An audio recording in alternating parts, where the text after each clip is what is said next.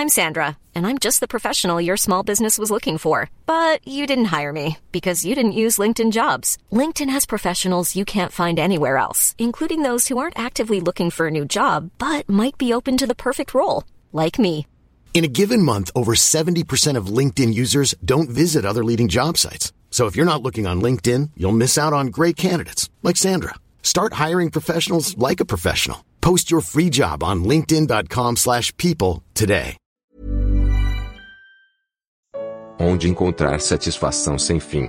Terceira e última parte. Comentário de Mari Persona. Nós tivemos todos aqui, em diferentes maneiras, jantares nos últimos dias, com a família, alegremente. A péssima notícia é que vai acabar. Isso também vai acabar. Estava tudo bom, mas vai acabar.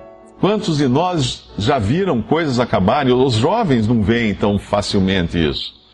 Os mais velhos veem, mas o jovem vê também, às vezes, um namoro que acaba, uma frustração sentimental, um, um vestibular que ele se matou de estudar e não passou, um ano perdido estudando e depois não passa. Quantas frustrações acontecem? Então, mesmo as coisas que nós almejamos, elas acabam. Tudo tem fim nessa vida. Tudo, absolutamente tudo na vida termina. O coração com saúde é a vida da carne. Oh, mas a inveja é a podridão dos ossos. Ai. Provérbios 15, versículo 13 e 14.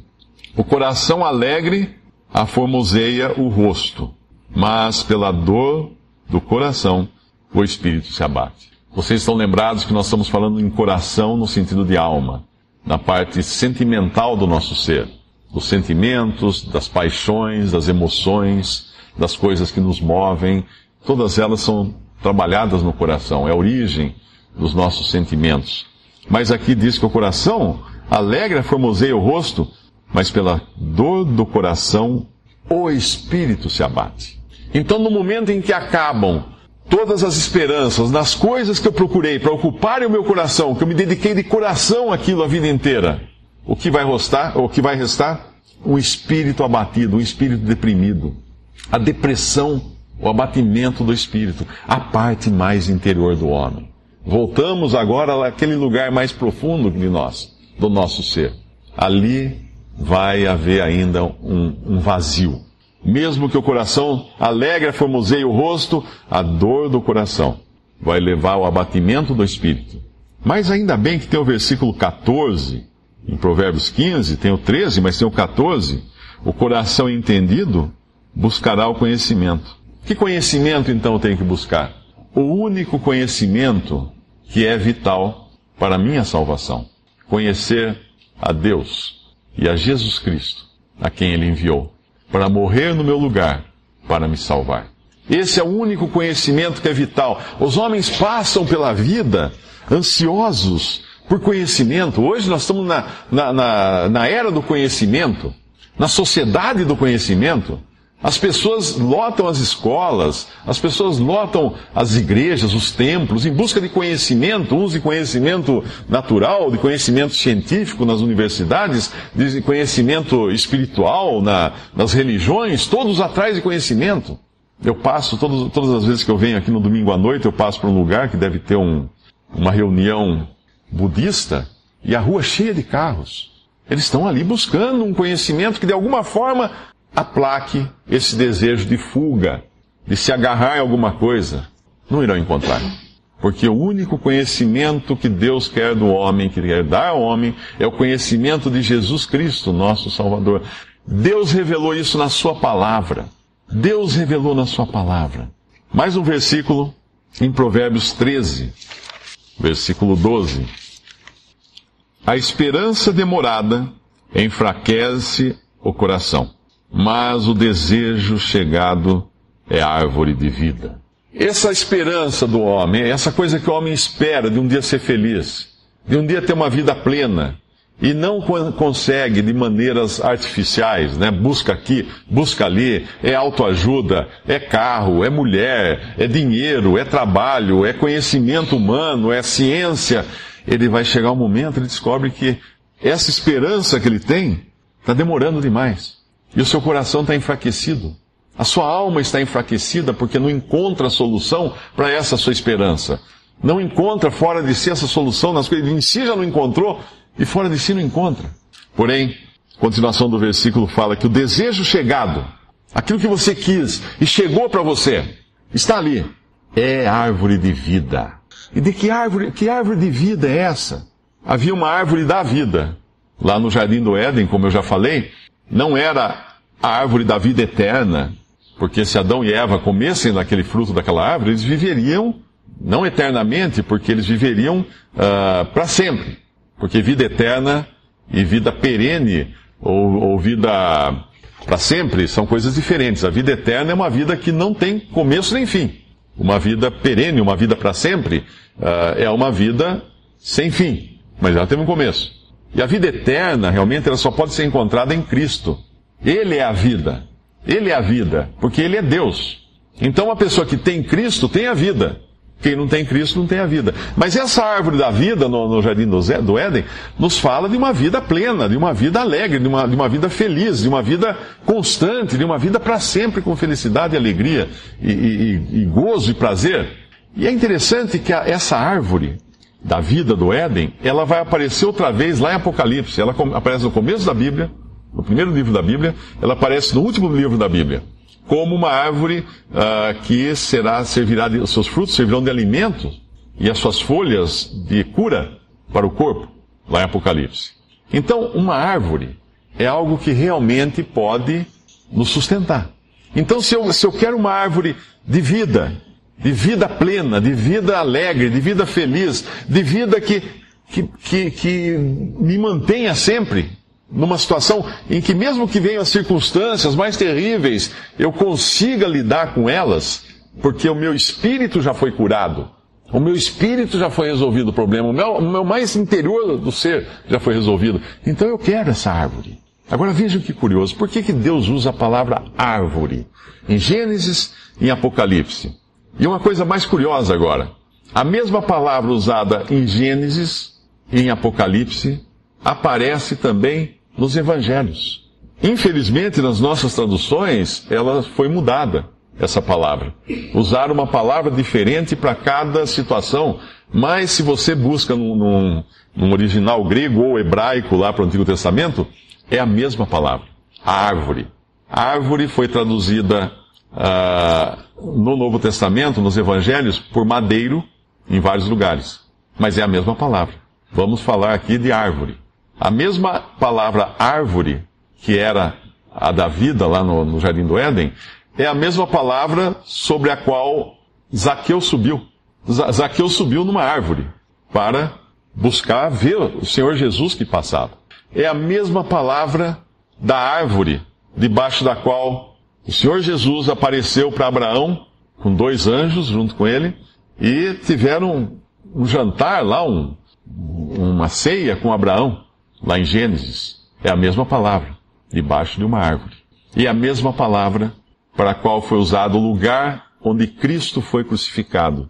Ele foi crucificado, segundo a palavra original, numa árvore, num madeiro. Claro que não era uma árvore com folhas, com frutos, mas era um madeiro. Não sei se eu me fiz entender que é a mesma palavra usada para madeiro, é a mesma usada para tronco, é a mesma usada para árvore. Em todas essas passagens. Agora veja que curioso. Se por um lado nós temos uma árvore da vida e por outro lado nós temos uma árvore da morte, porque Cristo foi pregado no madeiro e a Bíblia fala que maldito aquele que for pendurado no madeiro. Maldito, a mesma coisa que poderia trazer vida, trouxe morte para um. Por que é que Cristo seria pregado nessa árvore, nesse madeiro, para morrer ali? Para justamente resolver a nossa situação do pecado. Aquele pecado que um dia destruiu o ser humano até o mais íntimo do seu ser, Deus só tinha um jeito para resolver isso. Um outro ser humano precisaria morrer no lugar do homem pecador. E isso Cristo fez no madeiro, na árvore, lá no, no monte uh, do Calvário, do lado de fora de Jerusalém. Ali ele morreu. Ali ele entregou sua vida depois de receber sobre o seu corpo os nossos pecados depois de ser feito maldição por nós, depois de ser feito mal, pecado por nós, Deus então lançou toda a ira e o juízo que Deus tinha que lançar sobre o pecado e sobre o pecador, lançou sobre ele. Como se fosse um para-raio ali, recebendo toda a carga do juízo de Deus sobre o seu corpo. E naquelas três horas de trevas, ele entregou, depois de três horas de trevas, ele entregou a sua vida. Ele entregou o seu espírito. Ele morreu de vontade própria. Ninguém matou ele. Ele simplesmente morreu porque ele tinha poder para morrer de vontade própria. Ele tinha eh, poder de fazer cessar a sua vida naquele momento. Ele, o autor da vida, foi o autor da, do cessar da sua própria vida, da parada da sua vida ali na cruz do Calvário, para que nós pudéssemos ter vida. Não só vida, mas vida eterna. Para que nós pudéssemos ter os benefícios dessa árvore que foram, que Deus não havia proibido a Adão lá no Éden, mas que Deus precisou vedar a Adão lá no Éden. Por quê? Porque depois da queda, se Adão e Eva comessem daquela árvore, do fruto da árvore da vida, eles viveriam para sempre, naquela condição horrível de pecado como nós hoje. Imagine você vivendo para sempre. Qual seria o melhor dos prognósticos para nós hoje, vivendo para sempre? Virar um zumbi caindo pedaço do corpo, alguma coisa assim, porque no, uh, esse corpo vai, vai se desmontando por causa do pecado, das doenças, de tantas coisas que são, são abomináveis a, a, ao homem, né, a perfeição. Então Deus vedou, Deus, Deus bloqueou o retorno de Adão e Eva, expulsou os dois do jardim, mas bloqueou o retorno, colocou uma espada inflamada com um anjo e uma espada inflamada na, na entrada do jardim para que Adão e Eva não voltassem ali. Não comessem desse fruto, porque aquele fruto que era para trazer vida, alegria, uh, perene para os dois, se transformaria numa maldição se eles buscassem aquilo no estado, na condição de pecador. Mas quando você crê em Jesus como seu Salvador, quando você reconhece que Ele na cruz estava levando os seus pecados, Deus então vem e cura o sangue de Jesus Cristo, seu Filho, nos purifica de todo o pecado. Aquele problema interior de nós, no nosso interior, é eliminado, é resolvido. Aquele câncer é extirpado. O câncer do pecado no homem é extirpado. Agora você pode ter os benefícios dessa árvore da vida. Agora você pode ter tudo o que ela representa. E o que ela representa? Pensa numa árvore. Porque Cristo morreu no madeiro, aquela árvore sem galhos, sem folhas, sem raízes, sem nada, um, um tronco nu. E ele morreu nu, pregado em um tronco nu. Uma cruz, né? Uma cruz, um tronco e outra trave em cima. Mas ele morreu assim ali. Mas porque ele morreu ali, nós podemos ter os benefícios de uma árvore. Da árvore da vida. E que benefícios são que Deus queria nos dar na, na árvore? Pensa numa árvore. Uma árvore tem folhas. Você já correu para debaixo de uma árvore para se esconder do sol quente? Uma árvore refresca. Uma árvore traz refrigério. Uma árvore traz sombra. Uma árvore embeleza uma paisagem. Quem já viu uma, um país quando vem a, o frio, que as árvores perdem suas folhas, é uma coisa que dá de, deprime. Você olha aquilo, são aqueles esqueletos assim na paisagem. Aí vem, vem a primavera, começa flor, florir tudo aquilo, vem as folhas e tudo fica lindo, tudo bonito, tudo com, com vida. E uma árvore tem vida. Uma árvore dá frutos, dá alimento. Uma árvore sustenta. Uma pessoa pode ser sustentada por árvores frutíferas. Como no jardim do Éden, Deus deu as árvores os seus frutos para o homem se alimentar. Uma árvore tem um tronco. O homem até hoje não conseguiu produzir um material tão resistente tão leve, tão versátil como a madeira. A madeira ainda é um material que nós vemos em todo lugar tem madeira. Ainda é plantado árvore para usar em muitas coisas que não dá para substituir. Existem outros materiais modernos hoje que foram inventados, mas a madeira continua aí sendo usada para muitas coisas. Então a, a, madeira nos fala da resistência, da força, da, da, como é um tronco de uma árvore. E uma árvore tem raízes que nos falam de segurança. Pode bater a tempestade, pode bater o vento, ela balança, mas ela está presa. Ela está muito segura. Quando nós pensamos nos benefícios que Cristo dá ao pecador arrependido, aquele que vai a Ele, crê nele como Salvador, nós pensamos no abrigo. Ele nos abriga, sim. Ele nos refrigera, sim. Ele nos, nos alimenta, sim, Ele nos alimenta. Ele é o pão que desceu do céu. Ele é a nossa força. Cristo é a nossa força. Ele é a nossa segurança. Nós não temeremos porque nós estamos arraigados em Cristo, nosso Salvador.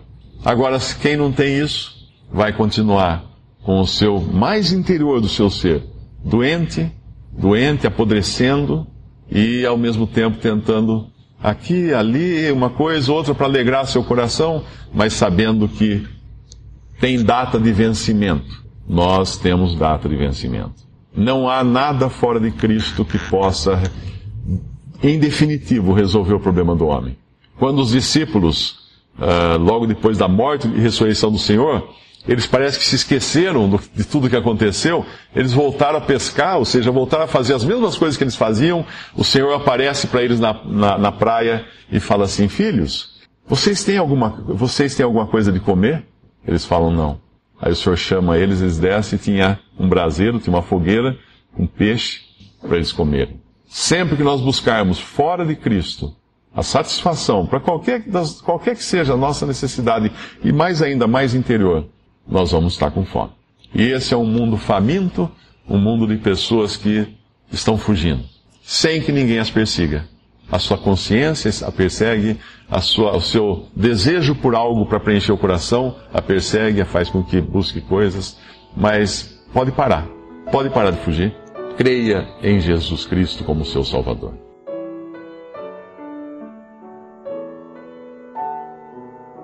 Visite respondi.com.br. Visite também 3minutos.net.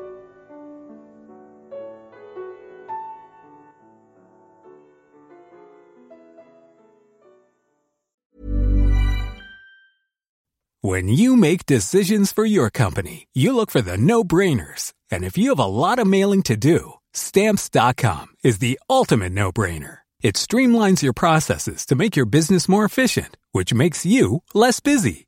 Mail checks, invoices, legal documents, and everything you need to keep your business running with Stamps.com. Seamlessly connect with every major marketplace and shopping cart.